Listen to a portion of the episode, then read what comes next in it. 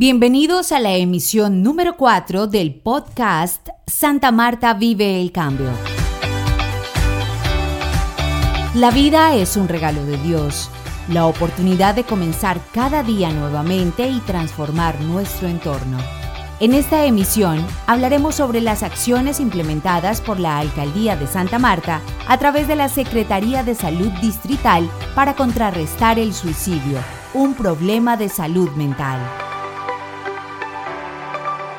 El suicidio está asociado a causas complejas como la pobreza, el desempleo, la pérdida de seres queridos, una discusión, la ruptura de relaciones, problemas jurídicos o laborales, antecedentes familiares, abuso de alcohol y estupefacientes, maltratos en la infancia y el aislamiento social. También puede estar relacionado con trastornos como la depresión y la esquizofrenia, entre otros, o a enfermedades orgánicas y al dolor.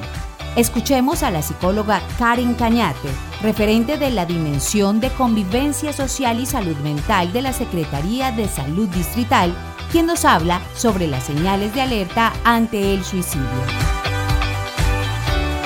Las señales de alarma de una persona que pueda tener eh, pensamientos o ideación suicida son la presencia de pensamientos o planes de autolesión en el último mes o acto de autolesión en el último año, o sea, es decir, que en el último año, en los últimos meses haya se haya autoagredido. Una persona que tiene alteraciones emocionales graves es una persona con desesperanza, se agita fácilmente, es decir, se irrita, presenta irritabilidad emocional o puede también presentar una extrema violencia, una conducta poco comunicativa, aislada socialmente, callada, que puede estar eh, en su habitación todo el tiempo encerrada, que no disfruta de los planes o de las situaciones o del día a día, de las rutinas que anteriormente disfrutaba.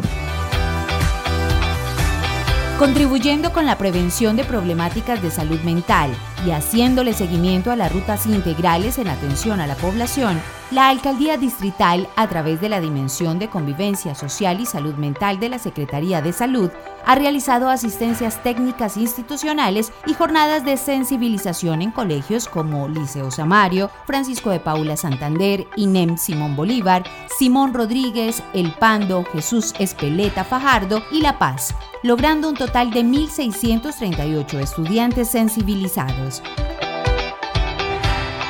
También se ha llegado directamente a 190 personas a través de las ferias de la equidad.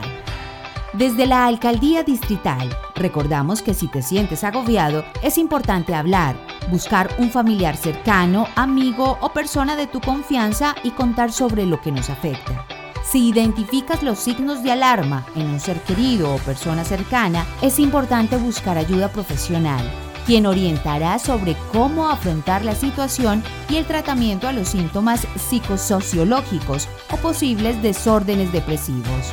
Si conoces personas con algunas conductas o ideas suicidas, puedes comunicarte con el Centro Regulador de Urgencias y Emergencias marcando el 123. Recuerda, juntos nos cuidamos.